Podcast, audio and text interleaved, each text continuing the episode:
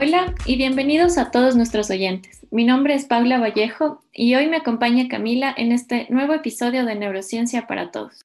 Hola, soy Camila Caicedo y estamos hoy con Daniela Salazar, Felipe Pérez y Estefano Solá. Todos somos estudiantes de medicina y miembros del grupo de investigación Neural. Y hoy les traemos un tema muy interesante y un tanto controversial como es el uso de la inteligencia artificial en medicina. Bienvenidos chicos.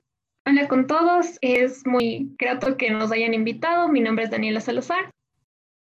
Hola Paula, hola Camila. Muchas gracias por esta invitación. Yo soy Estefano. Hola, soy Felipe. Muchas gracias a Paula y a Camila por la invitación.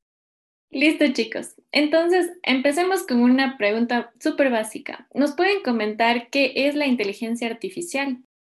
Bueno, la inteligencia artificial son computadoras máquinas o incluso programas que lo que van a hacer es replicar las capacidades humanas y van a comenzar a adquirir la información y manejarla de la manera en la que nosotros programamos. Pueden cumplir tareas muy simples, muy básicas, como las podemos encontrar en una calculadora, y pueden ir a tareas muchísimo más complejas, que es, por ejemplo, eh, si es que analizamos nuestros teléfonos, nuestras computadoras, que ya pueden hacer tareas que son de un alto nivel. Y dentro de la inteligencia artificial, la verdad es que hay muchos ramas. Como parte de estas ramas podemos encontrar el deep learning, la robótica, los asistentes virtuales. Una que especialmente en medicina se está desarrollando mucho, que son las redes neurales artificiales, que lo que intentan es replicar más o menos cómo nuestro cerebro funciona, cómo nuestro cerebro recoge la información, la adapta comienza a aprender de esa manera. No es necesario meterle toda la información, sino pequeñas partes de la información y la máquina después va a comenzar a ir aprendiendo como nosotros desde que somos chiquitos.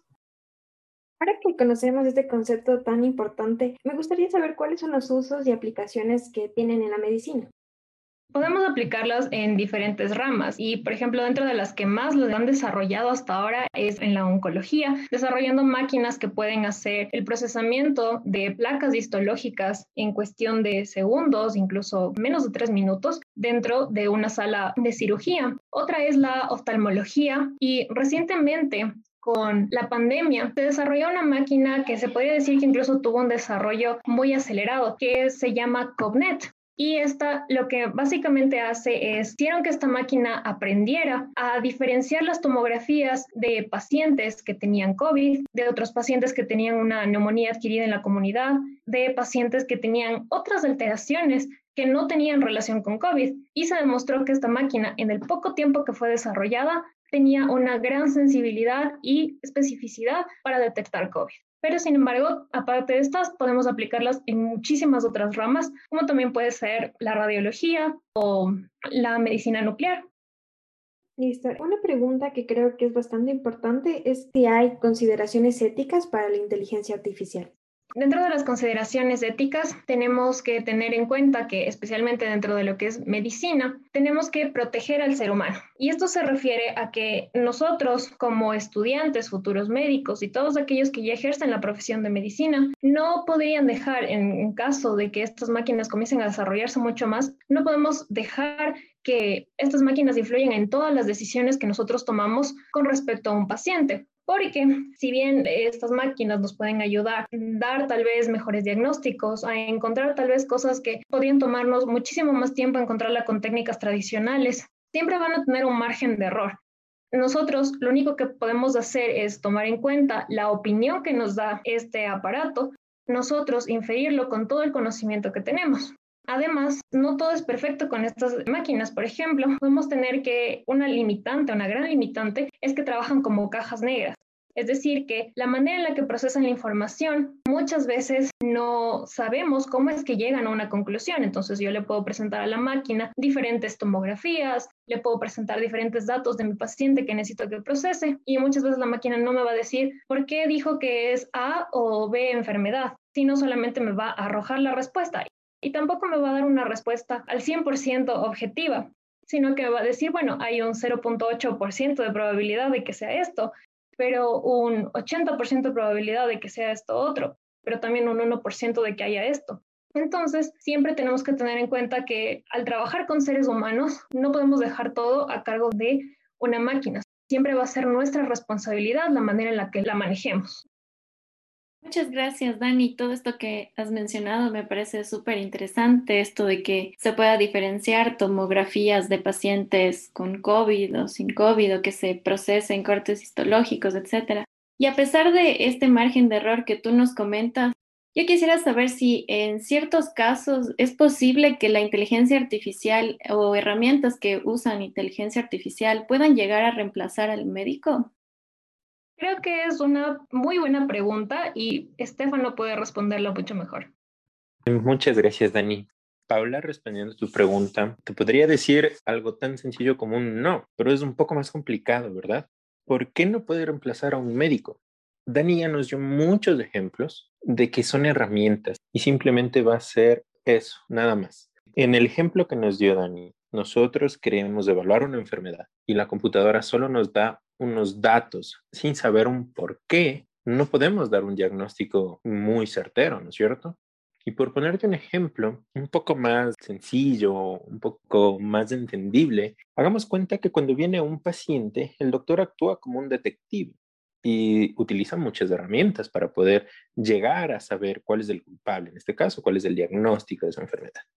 Y si es que la computadora solo me coge con las imágenes y me dice es tal enfermedad. Pongamos el caso del COVID mismo. Llega un paciente que solamente está con tos y en la computadora se presenta por los algoritmos y me puede decir simplemente a causa de un resfriado, nada más. Pero el doctor es el que se encarga de hacer toda una anamnesis, haber preguntado al paciente si ha estado en contacto con personas que pueden estar con COVID, si es que se ha expuesto de alguna manera, que recuerde y el médico es el que llegó a ese diagnóstico de que es COVID, no la computadora, porque la computadora le falta todavía hacer todas estas cosas. Entonces, no, no, no va a reemplazar a un médico. Tal vez nunca lo hagan que una computadora pueda reemplazar a un médico, porque el médico siempre es una persona que trata a otra persona. Va a involucrar también un poco más, puede decir que de humanidad, Tal vez por eso es que es algo que solamente nos sirve, es una herramienta y eso tiene que quedar muy en claro, que solamente son herramientas. Hay muchas personas que se puede decir que tienen ese miedo de que la inteligencia artificial va a reemplazar a los doctores, pero tal vez es por un desconocimiento.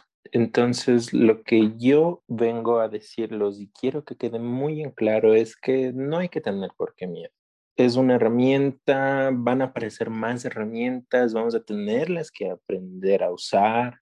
En algunos años lo que hayamos aprendido puede que ya no se use porque hay nuevas cosas que vienen saliendo. Cuando recién salieron los rayos X fue algo inimaginable que ayudaba muchísimo tenemos tomografías, resonancias y sigue avanzando, ¿no es cierto? Todo lo que es la ciencia y que nos sigue ayudando. Es algo que nos va a facilitar muchísimo la vida. Entonces tenemos que verlo de ese modo y tenemos que atraparlo de esa manera. ¿Quién diría una expresión un poco tan común? Sacarle todo el jugo a lo que es inteligencia artificial para hacer de nuestra vida cuando estemos en hospitales, en nuestros consultorios, lo más fácil posible y dar diagnósticos lo más certeros posibles. Gracias, Estefano. Yo también estoy de acuerdo en que se debe tomar como una herramienta que pueda mejorar el desempeño de los profesionales de la salud. Pero ahora me pregunto si tiene tal vez algún impacto negativo la inteligencia artificial en la medicina. Esta pregunta creo que te la puede responder muchísimo mejor Felipe.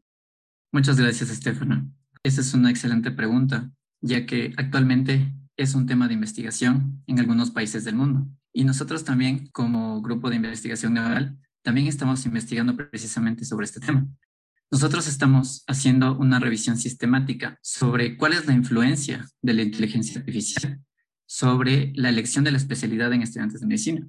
Y bueno, como dato, puedo comentarte que actualmente existe una escasez de radiólogos en Reino Unido se ha visto que este problema ha ido empeorando especialmente en los últimos años. También se ha visto que hay un menor interés de parte de los estudiantes de medicina por perseguir esta especialidad.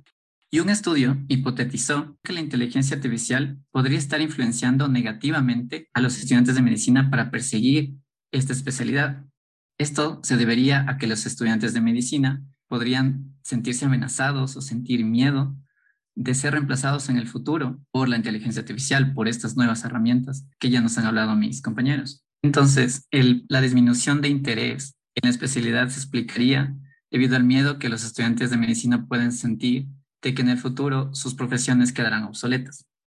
Otro dato interesante es que se vio que este miedo o esta inseguridad sobre radiología en el futuro está muy correlacionado con una falta de información sobre inteligencia artificial. Es decir, que los estudiantes de medicina que se sienten más ansiosos o más preocupados sobre inteligencia artificial en el futuro son aquellos que precisamente tienen un menor conocimiento sobre qué es la inteligencia artificial, para qué sirve, cómo la vamos a poder aplicar, cuáles son sus ventajas y desventajas. Y de hecho, se ha visto en algunos países en los que ya se ha investigado sobre este tema, hay una falta de información en las facultades de medicina alrededor de todo el mundo. Gracias, Felipe. Entonces, tomando en cuenta todo lo que nos han dicho con respecto a estas preocupaciones, ¿creen que se debería considerar importante educar a los estudiantes de medicina sobre la inteligencia artificial? Como ya lo comenté antes también, en los países en los que se ha investigado ya sobre este tema, se ha visto que no hay información oficial, no se enseña curricularmente a los estudiantes de medicina sobre inteligencia artificial. En algunas universidades donde se ofrece enseñar sobre este tema, es algo más bien extracurricular. Sin embargo, estamos viendo como ya hemos escuchado las, las aplicaciones y el potencial que tiene la inteligencia artificial de revolucionar la medicina. Yo creo que sí es muy pertinente el que desde ya se empiece a educar a los estudiantes de medicina sobre inteligencia artificial. Uno de los grandes beneficios que podrían surgir de enseñar inteligencia artificial a los estudiantes de medicina es precisamente evitar este miedo que se está observando en algunos estudiantes de medicina sobre ciertas especialidades en el futuro, como radiología, pero también se incluyen otras como dermatología e incluso cirugía, entre otras más. Una educación oficial, una educación curricular sobre inteligencia artificial podría orientar de mejor manera a los estudiantes de medicina para que no sientan este miedo y más bien se den cuenta del potencial que tiene la inteligencia artificial de poder aumentar sus habilidades como profesionales de la salud, mejorar el cuidado de los pacientes, entre muchas otras ventajas. Completando con lo que dijo Felipe, en el estudio que estamos realizando, un dato curioso, que muchas personas consideran que tienen conocimientos de inteligencia artificial, pero cuando se les hizo una prueba, se dieron cuenta que no tenían idea de cómo funcionaba. Entonces eso puede ser, como dijo Felipe, el hecho de que cause ansiedad, de que cause miedo a escoger una especialidad. Entonces esto también creo que es una de las causas por las que se debe enseñar inteligencia artificial en lo que viene a ser la escuela de medicina o en las escuelas de salud desde los primeros años, para que los estudiantes ya estén encaminados y al final no tengan estos pensamientos o peor aún, asuman un conocimiento que es errado. Entonces, hay muchas opiniones que hemos sacado y muchos datos que sacamos nosotros de todos los estudios que nos llevan a corroborar lo que dijo Felipe, de que se debe enseñar inteligencia artificial a los estudiantes de medicina y eso debe aplicarse. Listo, chicos. Súper interesante todo lo que nos han comentado. Y para concluir, con todo lo que ya conocen y han investigado acerca de este tema, ¿Cuál es su punto de vista y conclusiones que han llegado a sacar respecto al uso de la inteligencia artificial en medicina? Bueno, yo creo que es un tema en el que no debemos cerrarnos, sino tener la mente muy abierta y también ser muy curiosos, porque debemos impulsarnos a explotar el potencial que tiene el desarrollo de estas tecnologías en medicina, en las diferentes ramas que tenemos, porque va a ser muy probablemente la manera en la que vamos a encontrar más respuestas para nuestros pacientes. Mi conclusión sería que no nos va a reemplazar simplemente es una herramienta que tenemos que aprovecharla al máximo y que no tiene que ser un miedo para escoger nuestra especialidad, saber de que vamos a ser reemplazados por una máquina. Nos va a ayudar a hacer un mejor trabajo. Tenemos que tener eso siempre presente. Yo quisiera concluir diciendo que la educación sobre inteligencia artificial es muy importante, incluso en etapas tempranas de la preparación como médicos ya que esto ayudaría a disminuir el posible impacto que podría tener la inteligencia artificial, especialmente para ciertas especialidades, como radiología, como ya lo hemos mencionado. Muchas gracias chicos, hemos llegado al final de este episodio Gracias por su participación y aporte el día de hoy. Muchas gracias a ustedes. Muchas gracias Camila, Paula, por su invitación. Un gusto poder haber compartido con ustedes. Muchas gracias por la invitación. Gracias a todos. Definitivamente un tema súper importante que se ha hablado dentro de las facultades de medicina hoy en día y esperemos que en un futuro se incluya más en el pensum académico de todos nosotros. Gracias también a nuestros oyentes y si aún no lo han hecho, les invitamos a seguirnos en nuestras redes sociales para más contenido relacionado a la neurociencia. Pueden encontrarnos tanto en Instagram y Twitter como arroba Neural No olviden que pueden dejarnos sus preguntas, dudas o sugerencias a través de un mensaje directo y sigan atentos a nuestro podcast porque cada dos semanas presentaremos un nuevo episodio de Neurociencia para Todos. Hasta la próxima.